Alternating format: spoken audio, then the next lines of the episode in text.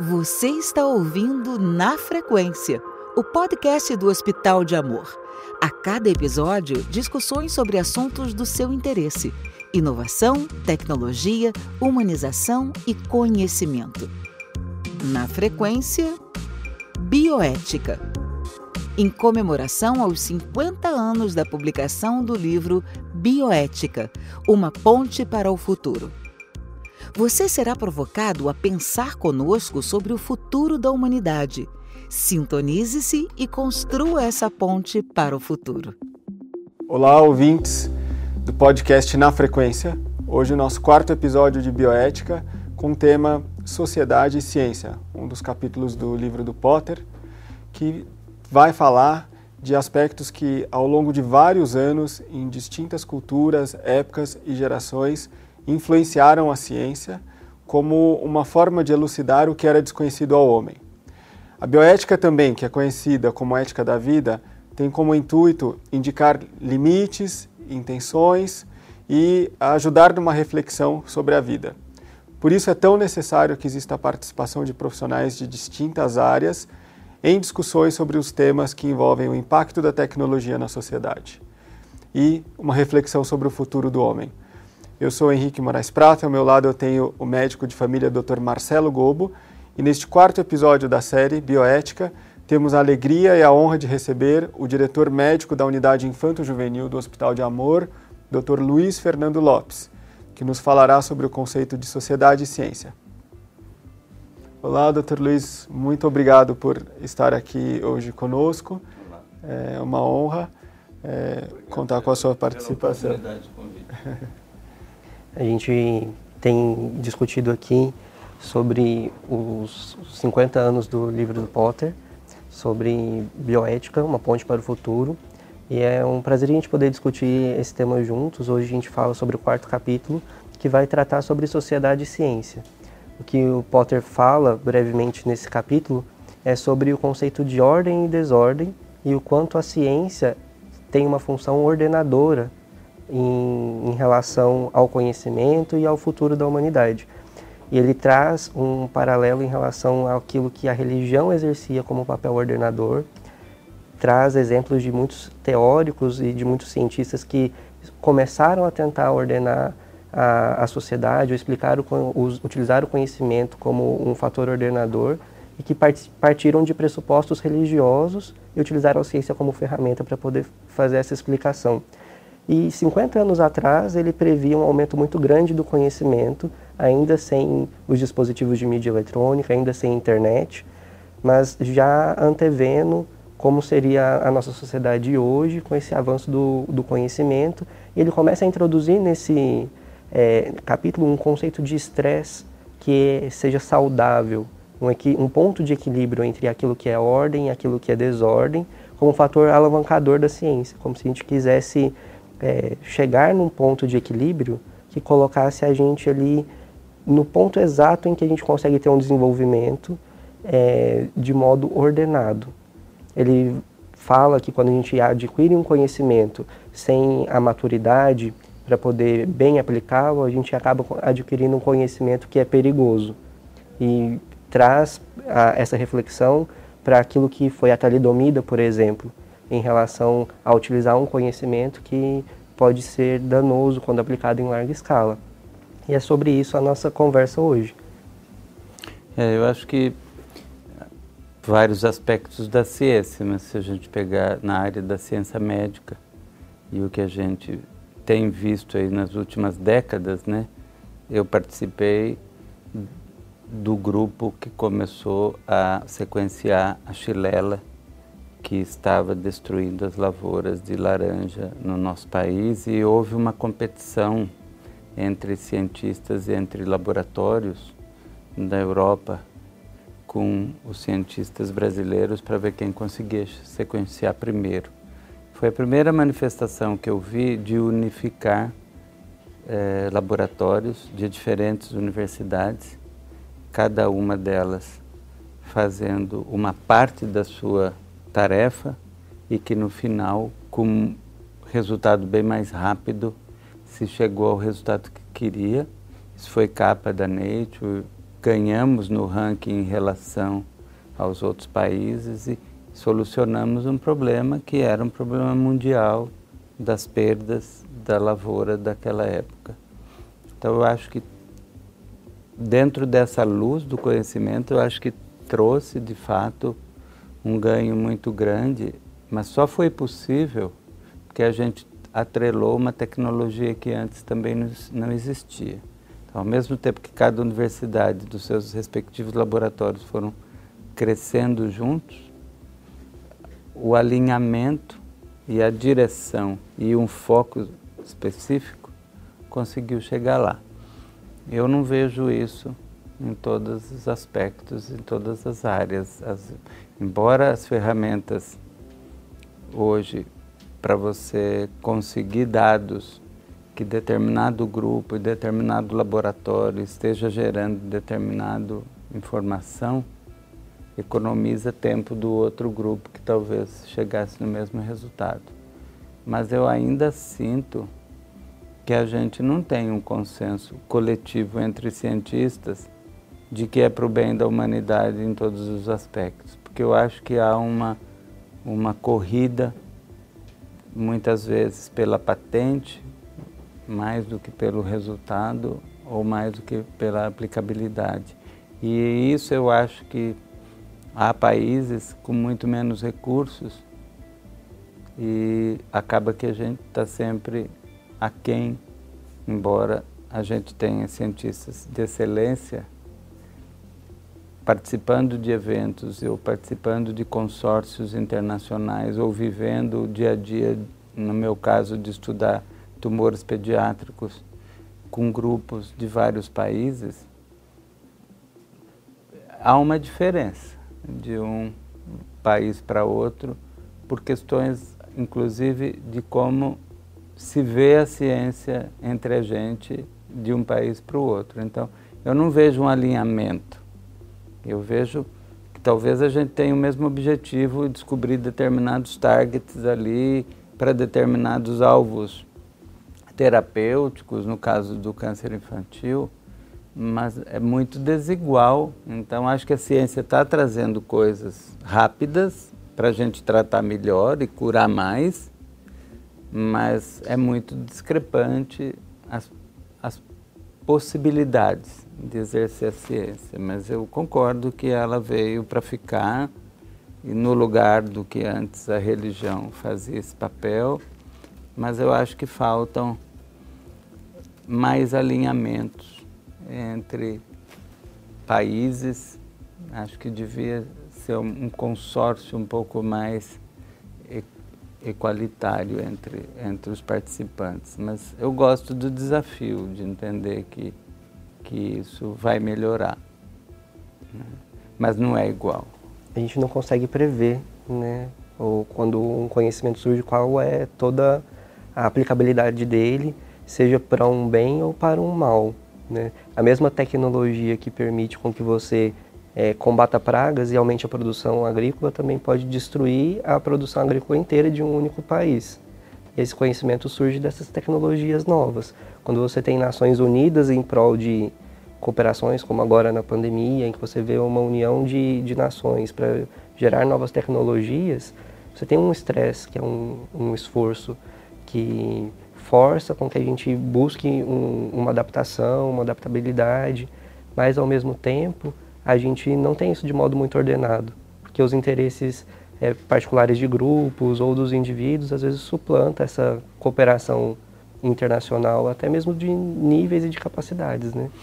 E acho que tem outra coisa, Marcelo, olhando para o nosso Brasil aí, é, é muito difícil ser cientista no nosso país com o valor das bolsas que são oferecidas para jovens pesquisadores.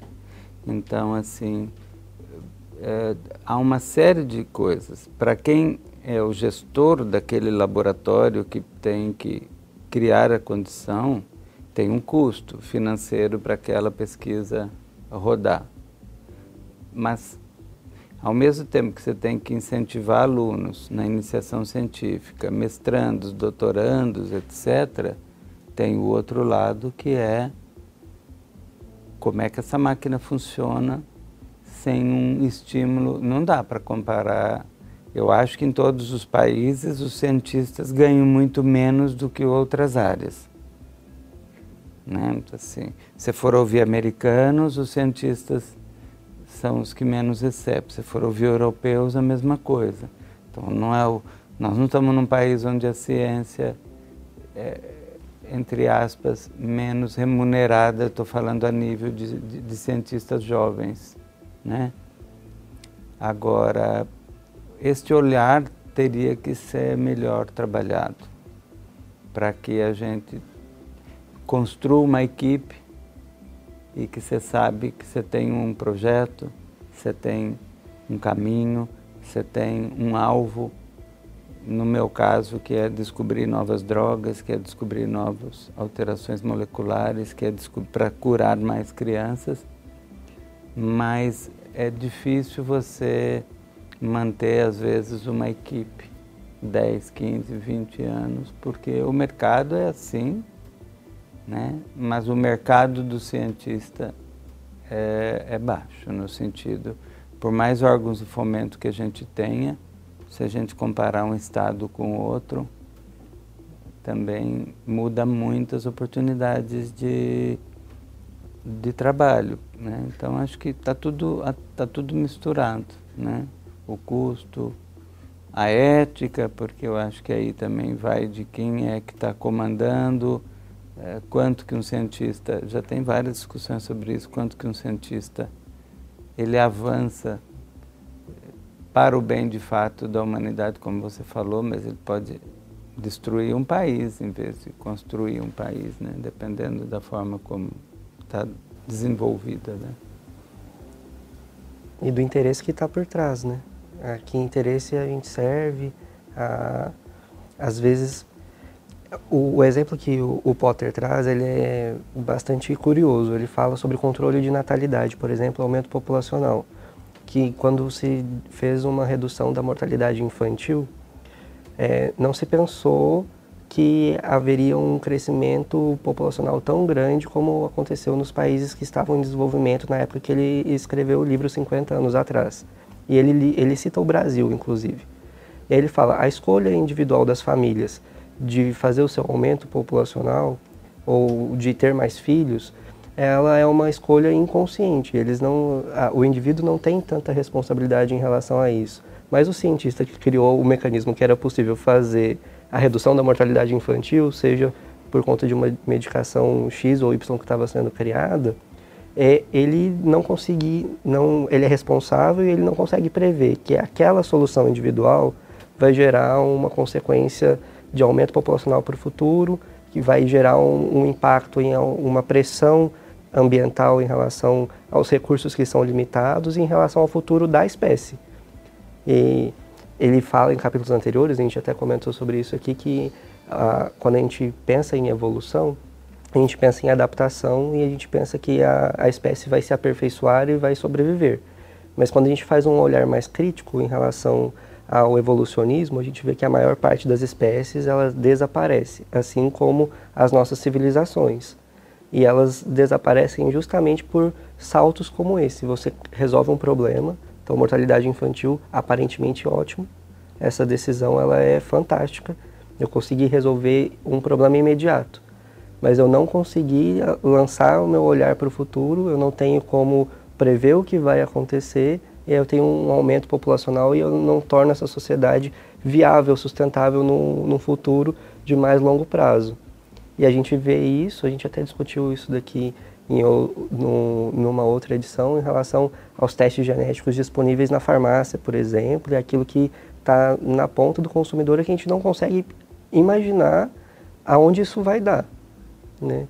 Às vezes a gente fica, se a gente for um, um pouco mais é, lúcido talvez e pensar naquilo que o George Orwell trouxe para a gente com o, o, Big Brother, a gente não consegue imaginar, parece muito distópico, né? um futuro muito é, inimaginável, mas aquela, aquela previsão ela é presente hoje, em que a gente tem um mecanismo de, de, de redes e da internet que está conosco o tempo todo, nos observa o tempo todo, e aquele personagem que é tido como um dos personagens mais é, temíveis da história, ele é real hoje.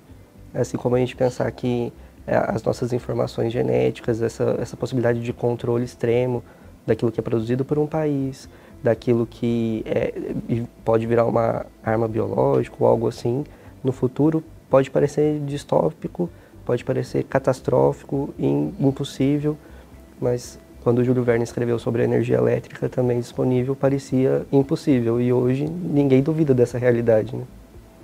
Está me ocorrendo aqui um outro aspecto, já que nós estamos falando da chegada da tecnologia em, a favor da ciência, né, se a gente pode chamar assim. Mas o que está me ocorrendo aqui são os processos criativos. Né?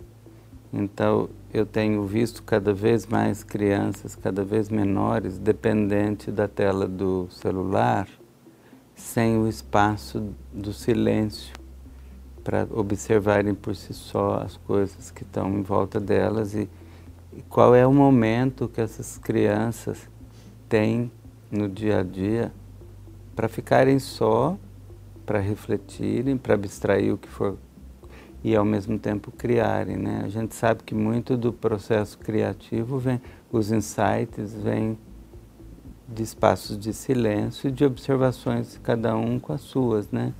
E a, a gente está vendo a tecnologia através dos celulares tirarem um pouco disso da criança na medida que os joguinhos eletrônicos vêm pronto, basta só virar o dedinho né, para lá e para cá, é, ou as aulas de forma passiva eles assistem, veem fotos, veem não sei o quê, mas não tem nenhum espaço, por exemplo, que num livro, numa leitura, você tem que tentar enxergar aquilo que você está lendo, aquela casa que está sendo descrita, aquela roupa está sendo descrita, aquela aventura que está sendo tratada ali, né?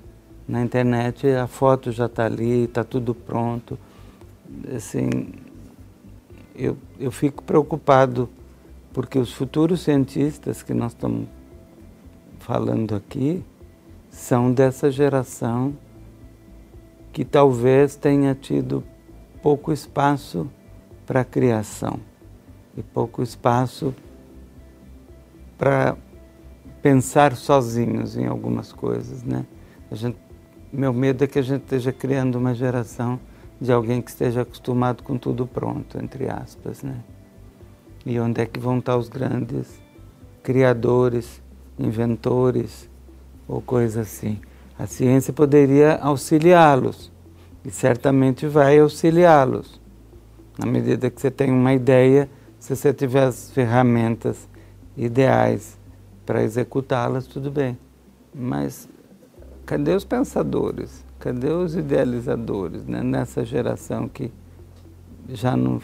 Eu não sei, eu, é uma, é uma provocação que eu faço até para vocês, assim, como, como que a gente vai lidar com essa dupla questão aí, né? É engraçado porque isso dialoga muito com o, o, quarto capítulo, quando ele vai falar sobre desordem. O processo criativo nasce da desordem. E Hoje de manhã eu estava assistindo um seminário da Maria Lúcia Homem comentando sobre alguns textos da Clarice Lispector e ela fala, ela recebe uma pergunta que é: se ela tivesse feito a análise, será que ela seria tão criativa? Ou será que ela conseguiria é, escrever tudo que escreveu? E aí ela vai falar sobre o processo criativo e a loucura. A gente associa muito o processo criativo e a loucura. Então, será que sem a loucura Van Gogh seria Van Gogh ou outro artista seria Schubert seria como era por conta dessa questão da, da criatividade, da loucura? E aí a fala dela vem no sentido que o Potter traz em relação à união dos conhecimentos, do que é a biologia e do que são as humanidades. Quando a gente tem a, aspectos que são ordenadores, como a religião e como a gente usa hoje a ciência como ordenador, a gente tem um processo que é um tanto quanto castrador daquilo que é o processo criativo, que nasce dessa desordem. E o processo como a Clarice cria é assim, começo de um, de um texto falando de um lugar, e de repente eu nem vi como eu vim parar aqui ela encerra o texto de outra maneira, totalmente inusitada e aquilo transitou por diversos campos. Esse é o processo criativo.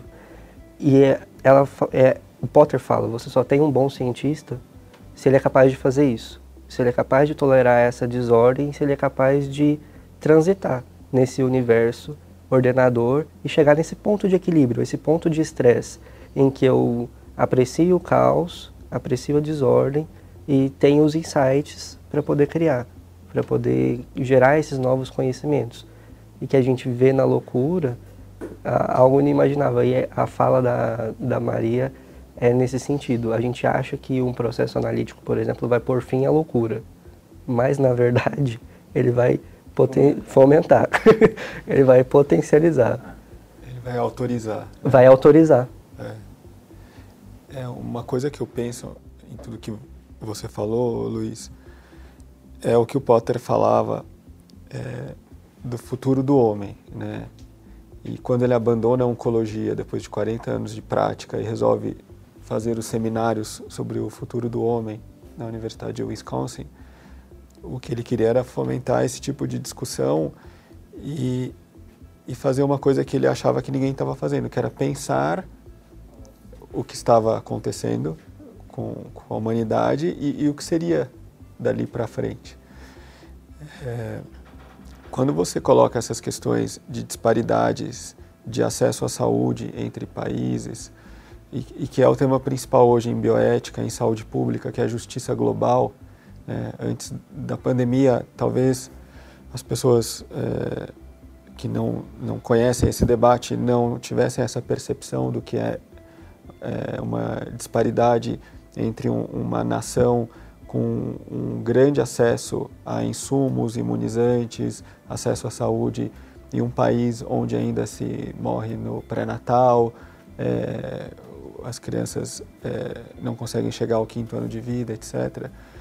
É, pensando nessa geração instantânea, né, que tudo é um clique de distância, tem um, uma dicotomia aí que é a questão das fronteiras geográficas, que do ponto de vista do profissional de ciência inexistem quando ele é, busca trabalho ou quando ele busca realizar as suas pesquisas.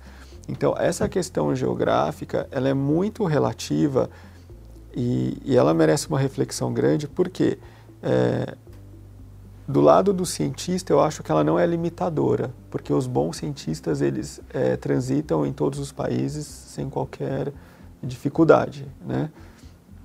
De outro lado, questões regulatórias limitam os tipos é, de pesquisas que podem ser realizadas. Nós temos hoje alguns países que tem um ambiente regulatório muito menos é, desenvolvido ou muito menos é, limitante para um cientista. Tem pesquisas que eu não posso realizar na União Europeia, mas que eu posso realizar na China. Né? Então, tem é, grandes cientistas e laboratórios que têm uma, uma posição na China ou em algum outro país para que possam dar sequência a alguns estudos. É, e, por outro lado, o, a questão que resta sem solução é essa, de distribuição de acesso à saúde. Porque é, se eu consigo ter uma movimentação de cientistas, realizar pesquisas, inclusive encontrar soluções mudando de território para que eu possa avançar, a questão que permanece vai ser sempre o, a distribuição equânime de recursos.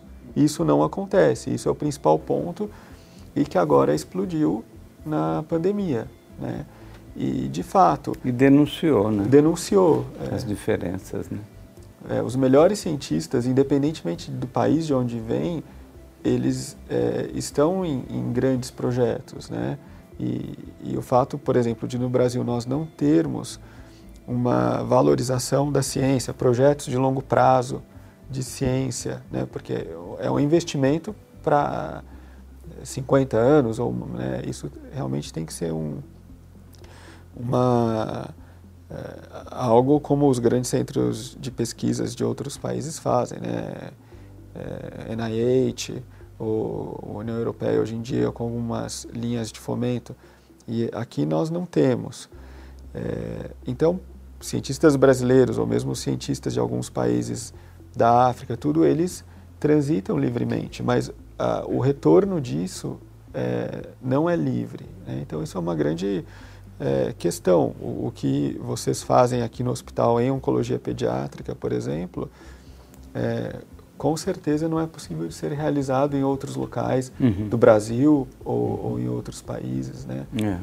Por, por uma questão limitadora é, clara, que é, é falta de... Ou da própria visão das ferramentas necessárias para que, que a ciência avance. Eu, eu vou te dar um exemplo. Eu coordeno um estudo que dei há 30 anos para tratamento de um tumor específico e depois de algumas publicações nós fomos convidados a participar de um consórcio onde entra os, o Reino Unido, entre os Estados Unidos, liderados por Cambridge e Harvard, mas aí quando você depara de, e depois por causa disso também nós expandimos a, a ideia do do, do atual estudo que está em, em, em, vigente para tratamento, hoje já está sendo usado o nosso protocolo na Argentina, no Uruguai, na Colômbia. a gente está cada vez com mais países usando o nosso protocolo.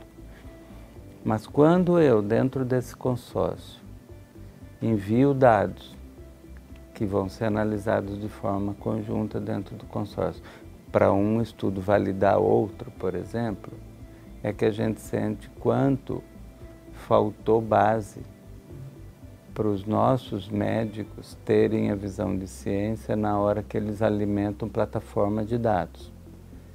Então, por exemplo, nós somos convidados porque os nossos resultados são excelentes, equiparáveis a, a, de países aí, como os Estados Unidos, como o Reino Unido, como a Alemanha, mas isso é a ponta, é, é a eficácia do estudo na cura dessas crianças. É igual os outros protocolos. E nós mudamos formas de tratar. Jeitos de dar a droga, dias de dar a droga, menos droga, transformamos coisas mais factíveis para o nosso meio, ou drogas menos tóxicas, etc., sem que fosse diminuída a sobrevivência dessas crianças. Tudo isso perfeito, chegamos na ponta. Mas quando eu tenho que representar o, o meu país, olhar os dados que eu tenho dentro de um consórcio, onde os outros dados são muito mais apurados, Toma-se muito menos tempo desses países para fazer uma pergunta nova do que eu tenho de tempo para isso, porque eu fico sempre tendo que limpar dados, buscar dados novos que não foram coletados, que o colega não teve a visão de colocar na ficha, que ele não preenche. Então, assim, a, a ciência ela não depende só do cientista que está lá buscando no meu caso, eu dependo de que meus colegas que se formaram médicos, que não conhecem a ciência e que estão tratando com qualidade, com eficácia, mas eles não têm a visão, porque não foi ensinado a eles, que tem alguém olhando esses dados de tal forma para que a coisa avance. Então, por exemplo, isso é limitador de um país para outro, né? quando a gente vê plataformas de dados americanos, onde todas as informações estão lá, na medida que você tem esses megacomputadores agora que rapidamente e excelentes estatísticos, que rapidamente pegam os teus dados e, e consegue enxergar um, um caminho novo, ou te dá uma informação para você pensar, bom, já cheguei aqui agora, é, é isso que eu preciso perguntar, eu não estou na mesma é, rapidez que eles, porque me faltam dados. E que não é porque eu não consigo analisar, e não é porque eu não tenha bons estatísticos para me ajudar, é porque eu não tenho o dado. Porque na ponta tem um outro grupo de indivíduos que estão trabalhando corretamente, mas dentro daquilo que eles podem, com aquilo que eles aprenderam ou com aquilo que eles têm condições de fazer. Por exemplo, nós criamos uma aliança agora entre alguns centros do país.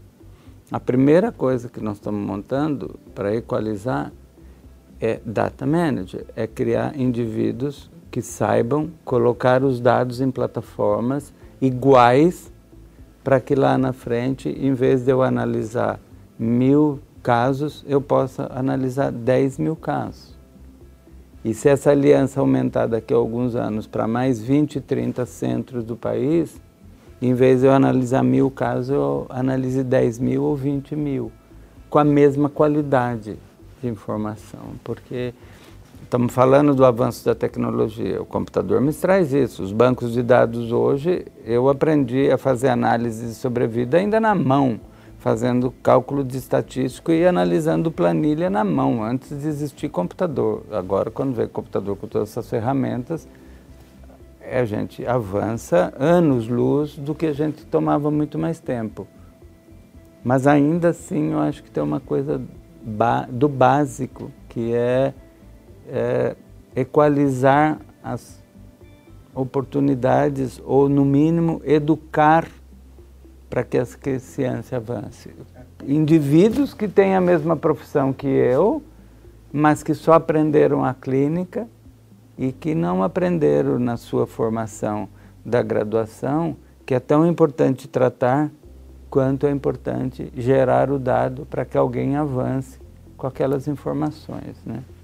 Então, assim, tem essa coisa de avançar por um lado, mas por outro lado denuncia o quanto a nossa cultura ou a nossa falta de incentivo ou a nossa desinformação para esses jovens médicos ou alunos compreendam que não é só, ser bom médico não é só ser excelente para aquele paciente, dando a ele o carinho, a atenção, a droga, tudo isso é, é necessário e, e não, é inquestionável. Mas ele não aprendeu que tem alguém olhando os dados que ele está gerando. E às vezes é ele que tem que alimentar. Né? Então, quando a gente tem estrutura como a nossa, que nós temos núcleo de apoios a pesquisadores, que são enfermeiros treinados para criar banco de dados e que me trazem dados, plataformas de dados que depois com o estatístico eu consigo enxergar muito mais rápido o próximo caminho que eu tenho que seguir é uma coisa. Agora, se o dado não chega para mim, porque eu estou falando no nível de Brasil agora, porque nós estamos falando de protocolos que todas as crianças do Brasil com essa doença estão tratando com o mesmo protocolo. Eu tenho um colega que faz o, que faz o protocolo e nem registra a criança. Eu não tenho dado. Né? Agora, se eu não tenho dado, como é que vou compartilhar esse dado num consórcio para comparar os meus dados com, com o Reino Unido ou com os Estados Unidos? A gente, às vezes, se depara com essa diferença que você falou, Henrique, entre países, né? Os cientistas não têm barreira, mas eles trabalham na medida que o país onde eles estão consegue entender que aquilo é um passo importante, né? Eu estou falando em termos de pesquisa clínica, de dados gerados em crianças tratadas, eu não estou nem falando de, um, de uma sofisticação maior em termos de biologia molecular, de novas descobertas, de ter um banco de tumores para que a gente analise cada criança e trate como alvo terapêutico. Estou falando ainda antes disso, que é, uhum. é uma coisa do dia a dia. Né? É, essa questão dos dados realmente é, é uma cultura que principalmente é, com as novas possibilidades de tratamento de dados, é, precisa ser mudada. Eu não sei se caberia também uma alteração em grade curricular, de cursos de graduação, porque é, os dados são considerados o novo, o novo petróleo do mundo. Né? Em todas as áreas. Na sua área, isso se reflete é, em, em questões de saúde e de tratamento. Mas, por exemplo, aqui no hospital também, né? ter dados de todas as pessoas que nos apoiam, os dados dos doadores, conhecer o perfil, né? É, conhecer melhor é, a forma como as pessoas se relacionam com o hospital, isso é, é vital e, é, é, algo necessário à sobrevivência da obra, né? Porque no minuto em que as pessoas se relacionam conosco por meios digitais e é, por canais que permitem uma uma aproximação maior e melhor com o doador, é, conhecer quem está conosco, quem nos dá apoio e, e, e responde também a alguns apelos mais fortes do hospital é fundamental para continuar é, a existir e a crescer. Então, essa sensibilização para a importância de dados, ou conseguir dar, trabalhar dados de maneira científica, realmente é, é, é fundamental para os dias de hoje e, e para o futuro. Aí uma pergunta que eu gostaria de colocar, Luiz, pensando nessa questão de territorialidade ou importância ou não de territorialidade, é se trabalhar em rede é, é uma solução para melhorar o acesso à saúde e disseminar a ciência, porque você a vida inteira trabalhou em redes internacionais, em consórcios internacionais. Por meio desses consórcios também tem atuação é, fora do consórcio, né? por exemplo, é, o que você tem feito é, com a China e outros países, e agora você começou uma grande rede é, muito estruturada e muito madura com um padrão internacional é, para trabalhar a oncologia pediátrica no Brasil. Então, é, trabalhar em rede é, é tem, uma saída? É, tem se falado muito no nosso país e eu concordo, e tem já várias frentes tentando trazer a criança mais rápido para o hospital para que ela seja tratada com diagnóstico precoce e mais taxas de cura. Isso é verdade. Nós temos um programa aqui que é o Passos que Salvam, que a gente capacita médicos, enfermeiros e professores, e eu acredito no projeto. Esse, mas essa é, uma, essa é uma linha. Agora, o que está nos diferenciando de, outros, de outras iniciativas do nosso país é essa rede que eu criei que chama Marte, que é dar um apoio e trocar experiências entre centros, mas não para o diagnóstico precoce, pelo, mas, e sim para como nós estamos tratando e diagnosticando as crianças. Então, eu tenho colegas recém-formados sendo convidados para montar centros novos Muitas vezes eles estão dentro de uma estrutura que não dá a ele o melhor patologista para dar o diagnóstico, ou terceiriza o serviço de radiologia que vai ver aquela tomografia, aquela imagem, mas não é um especialista de tumor infantil. Então, o que a gente está tentando fazer é, é dar um passo diferente do que os outros iniciativas sempre em cima do diagnóstico precoce, que também é importante. Mas não havia no nosso país ninguém que olhasse se um hospital tem a mesma forma de fazer o diagnóstico do que o outro, do que o outro, do que o outro. Então, em 2014, nós começamos uma reunião que acontece às quintas-feiras às 17 horas, e que eu convidei ex-alunos que estão liderando ou chefiando ou dirigindo novos centros. E cada quinta a gente trazia uma criança para a gente discutir, desde 2014. E o que eu percebi em dois ou três anos é que havia uma disparidade muito grande de oportunidades na hora de fazer um diagnóstico. E se você erra o diagnóstico, você trata errado. E a segunda parte é, né, nós nem todos tratamos iguais, porque nós não temos as mesmas oportunidades de trabalho.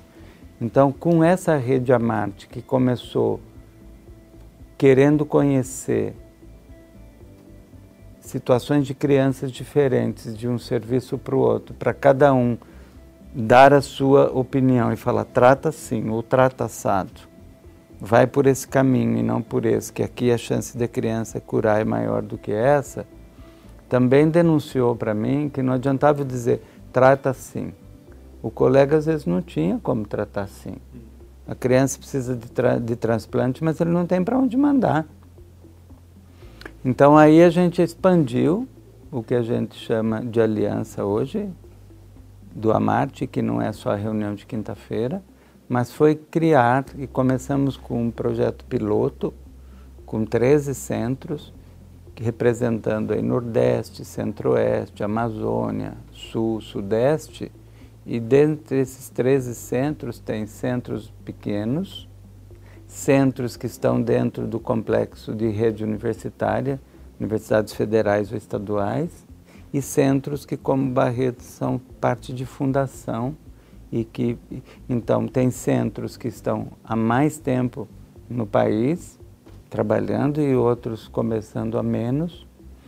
E isso está me dando oportunidade, por exemplo, de juntar os patologistas desses centros. Então, os patologistas mais velhos, com mais condições, se reunindo pelo menos uma ou duas vezes por mês entre eles, eles estão diagnosticando qual que é a diferença deles e como um pode melhorar o outro. Ou por que, que um chama esse tumor de A e o outro, o mesmo tumor, ele chama de B, porque talvez ele não tenha a mesma ferramenta para chegar no diagnóstico correto.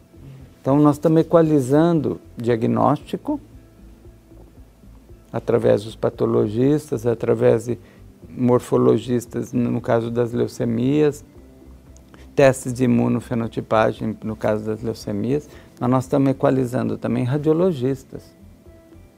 Será que aquilo que aquele radiologista está chamando de metástase naquele pulmão é mesmo? Se eu tiver um radiologista de cada centro dando opinião sobre aquela lesão, eu descubro que sete acham que aquilo é metástase e cinco que não é. Então nós temos que tentar entender por que está havendo essa diferença.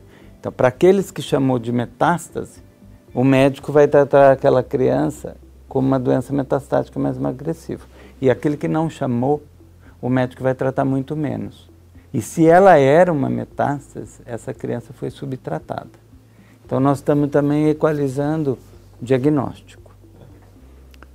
Enfermeiros. A gente fez uma rede de enfermeiros de oncologia pediátrica nesses 12 centros que estão se reunindo duas vezes por mês para ver se os protocolos de segurança na aplicação daquela medicação, no jeito de olhar e de cuidar da criança é igual de um centro pequeno para outro. E se não é, por quê? Vamos pôr protocolos de cuidado. Quem faz cuidados paliativos de terminalidade? Como é que eu lido com a dor no fim de vida de uma criança aqui, se ela é diferente do outro centro, do outro centro. Então, os paliativistas também estão se encontrando duas vezes por mês, ou discutindo casos, ou escrevendo protocolos de conduta. Então, acho que a aliança, a Marte, ela é diferente das outras iniciativas, porque todas as iniciativas que eu tenho visto nesses quase 40 anos que eu faço oncologia pediátrica, é sempre é, precisamos de diagnóstico mais cedo, precisamos de diagnóstico precoce, precisamos de diagnóstico precoce. E a criança continua chegando ah, em diferentes condições, mas quando ela chega, será que nós estamos tratando igual? Por que, que a gente tem hospitais que têm uma sobrevida igual a Japão, a Estados Unidos, ou quase isto, dentro do país, e tem é, outros serviços que a sobrevida está aquém. Saiu um artigo esta semana de uma epidemiologista brasileira que agora ela responde na OPAS, que é a que mais estuda tumor pediátrico, que ela é nossa parceira aqui, inclusive, da Karina Ribeiro, da América do Sul. E ela compara a realidade em vários países da América do Sul E, por exemplo, vou te dar um exemplo. O tumor, depois de leucemia, mais frequente no nosso país e no mundo é tumor cerebral. Enquanto a gente tem Costa Rica com quase 75% de sobrevida para tumor cerebral, o Brasil, como Brasil, está com 26% de sobrevida. Falta centros de excelência para poder tratar e operar um tumor cerebral num recém-nascido ou uma UTI que saiba manipular um, uma criança que tirou um tumor cerebral. Barretos é o tumor mais frequente que nós temos hoje, é tumor cerebral. Agora, nós temos um, um time de biologistas olhando cada criança e, olhando qual é o conteúdo genético daquela criança para tratar de um jeito. Cada grupo de, de alterações genéticas são tratadas de forma distintas uns com radioterapia, outros sem, uns com determinada droga, outros com outras drogas. Isso não tem quase no país. Então a rede, por exemplo, do Amarte está oferecendo diagnóstico para essas crianças. E se essa criança, nosso, por exemplo, parceiro da aliança, ele não tem um cirurgião neurológico pediatra que tenha expertise para operar um bebê com tumor cerebral, eu recebo aqui. Então a rede também ela não está só equalizando o diagnóstico, mas ela está oferecendo oportunidade de tratamento. Para ver se um dia a gente. Então, quando eu olhei esse artigo que saiu segunda-feira, comparando diferentes países da América Latina, leucemia. Cada país da América Latina tem a curva de sobrevida completamente diferente de um país para o outro. E se você compara como é que é leucemia na Alemanha, que são um dos melhores resultados, ou St. Judas em Memphis, a gente está muito aquém na América Latina. Mas mesmo dentro dos países da América Latina tem muita diferença de um. Agora, para mim, o que foi gritante, gritante, que acendeu uma luz na hora, foi a nossa sobrevida para tumor cerebral no país com, que é inaceitável, inaceitável. Agora, quantos serviços de oncologia pediátrica abertos nesse país tem neurocirurgiões, pediatras dedicados a tumor cerebral? Pouquíssimos. Então, é, a criança morre antes até de chegar no oncologista. Né? Então, nós estamos falando aí de possibilidades e de recursos num país com desigualdades muito grandes, né? Então, muito, muito interessante e, e saber desses dados é, de fato surpreendem, porque países que teriam menos possibilidades, na verdade, têm resultados melhores do que o Brasil, né? A nossa taxa de mortalidade em câncer infantil, ela não muda há 40 anos. Se você comparar as taxas de mortalidade dos Estados Unidos, do Japão, do Chile, para falar do nosso meio, todos a taxa de mortalidade está caindo desde a década de 70 para agora, vertiginosamente. Quer dizer, nós estamos aumentando cada vez mais a taxa de cura. A taxa de mortalidade do Brasil, ela não, a, a, a curva de mortalidade, ela não se mexe há mais de 40 anos. É impressionante. Mas, é, Luiz, eu agradeço muito por você ter compartilhado tudo isso conosco e, e ajudado nessa reflexão.